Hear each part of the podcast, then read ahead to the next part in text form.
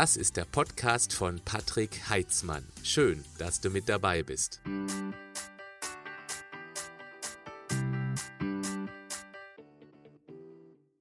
Fruchtzucker, auch Fructose genannt, hört sich erst einmal sehr gesund an. Es wird ja direkt in Verbindung mit Früchten gebracht und dort macht er auch meistens keine Probleme. Ja, meistens, denn manchmal eben doch. Was genau passiert bei der sogenannten Fructose-Malabsorption oder der Fructose-Intoleranz? Und wann wird Fructose generell zum Gesundheitsproblem? Das erfährst du jetzt.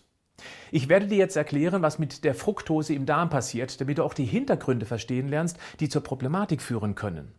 Die Fructose ist ein sogenannter Einfachzucker, also die kleinste Einheit des Zuckers. Vorneweg wichtig ist auch, der gewöhnliche Haushaltszucker, die Saccharose, ist ein Zweifachzucker.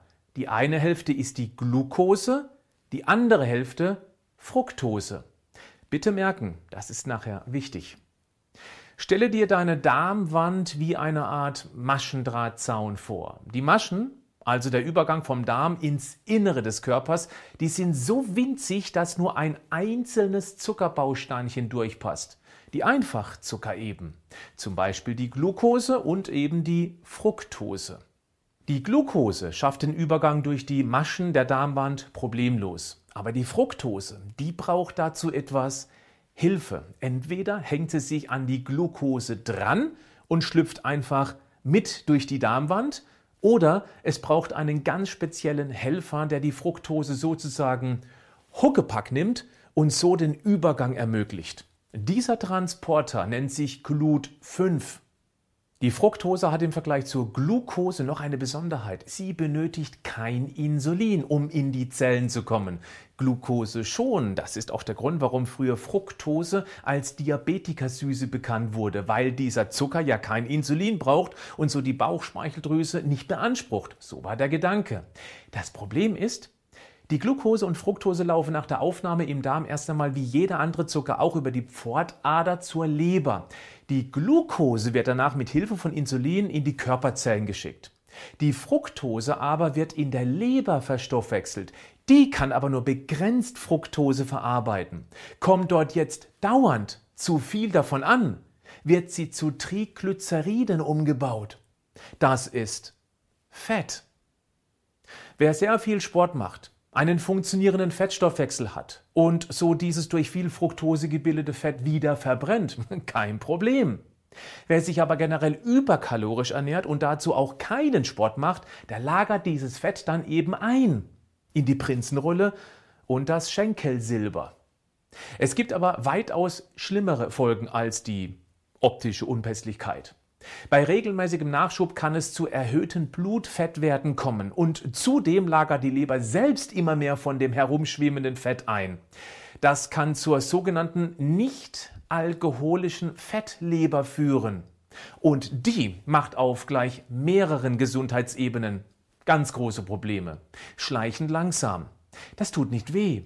Und das ist doof, weil wir sonst schneller handeln würden. Es kommt auch zum verstärkten Purinabbau, was zur Erhöhung der Harnsäure führt und damit die Wahrscheinlichkeit für Gicht erhöht und Gichtanfälle provoziert. Und weil die Harnsäure auch die Stickstoffproduktion in der Muskulatur unserer Blutgefäße reduziert, die aber für die Weitstellung und damit für einen gesunden Blutdruck verantwortlich ist, kann es dadurch zu Bluthochdruck kommen. Das ist auf Dauer ein echtes Problem für die Herz- und Hirngesundheit. Bis hierhin Fructose in großen Mengen, äh, nix gut, gar nicht gut. Jetzt gibt es nicht wenige Menschen, die bekommen Darmprobleme, wenn sie zu viel Fructose aufnehmen, weil dann die Glut-5-Transporter schnell überlastet sind. Das nennt sich dann Fructose-Malabsorption. Dann rutscht ein Teil der Fructose weiter in den Dickdarm, wo sich dann Bakterien darüber hermachen und genau das dann zu Problemen führen kann. Blähungen, Durchfall, Magenschmerzen oder auch Verstopfung, eine starke Geräuschkulisse im Darm, auch Bauchschmerzen bis hin zu starken Krämpfen, manchmal auch Übelkeit. Nochmal, weil das wichtig ist. Es gibt bei praktisch jedem eine begrenzte Aufnahmekapazität, die individuell verschieden ist. Du darfst dabei nicht vergessen, dass Ötzi früher eher selten zuckersüßes Obst gegessen hatte, das auch erst in der Neuzeit auf einen hohen Zuckergehalt, also süß, hochgezüchtet wurde, damit es uns einfach besser schmeckt. Die Fructose-Toleranzschwelle ist fließend und auch tagesabhängig. Der eine verträgt nur 20 Gramm Fructose am Tag, der andere viel mehr.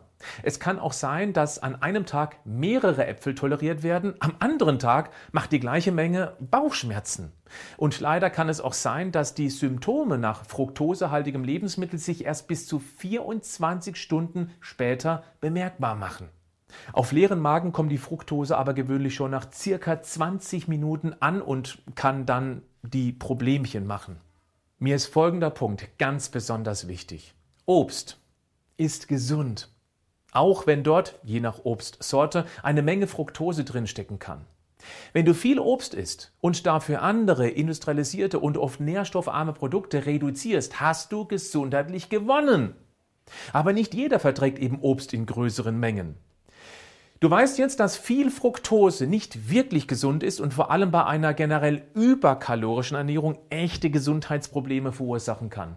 Mein Tipp ist hier, und zwar unabhängig von einer Fructoseaufnahmestörung, genieße dein Obst. Schau aber ruhig mal, ob du zuckerärmere Obstsorten bevorzugen kannst. Himbeeren, Erdbeeren, Blaubeeren, Johannisbeeren, Orangen, Nektarinen sind Beispiele dafür. Reife Bananen, süße Äpfel, Birne und natürlich Trockenfrüchte sind dann fruktosereich. Sind nur ein paar Beispiele gewesen. Wenn du empfindlich auf Fructose reagierst, solltest du zwei weitere Dinge beachten. Wie vorhin erwähnt, besteht Haushaltszucker, die Saccharose, aus 50% Glucose und 50% Fructose. Wer viel Süßes isst oder noch schlimmer trinkt, weil man so ganz schnell jede Menge Zucker aufnimmt, der kann das System ganz fix überlasten. Und selbst wenn der Darm sich nicht meldet, flutest du deinen Körper mit einer Menge Fructose, was eben gesundheitliche Langzeitfolgen haben kann. Wenn dann auch noch Fructose-Glucose-Sirup oder Isoglucose als Süße verwendet wird, oh je, ganz schlecht. Das ist eine hochkonzentrierte Menge an Fructose. Deshalb Schau unbedingt auf die Zutatenliste, ob du dort eine solche Zuckerart findest. Okay? Dann haben wir noch den zweiten Punkt, Sorbit. Das ist ein sogenannter Zuckeralkohol. Der hat nichts mit dem Rauschmittel zu tun. Er wird auch gerne von der Industrie als Süßungsmittel verwendet, auch weil er sich nicht auf den Blutzucker auswirkt. Und er kommt ganz natürlich in relativ großen Mengen in einigen Obstsorten, wie zum Beispiel Birnen, Pflaumen, Pfirsiche und Aprikosen vor. Das Blöde an Sorbit ist, dass er wie Fructose verstoffwechselt wird. Deshalb, wenn du unter Fructose Bauchbeschwerden leidest, dann berücksichtige das bitte.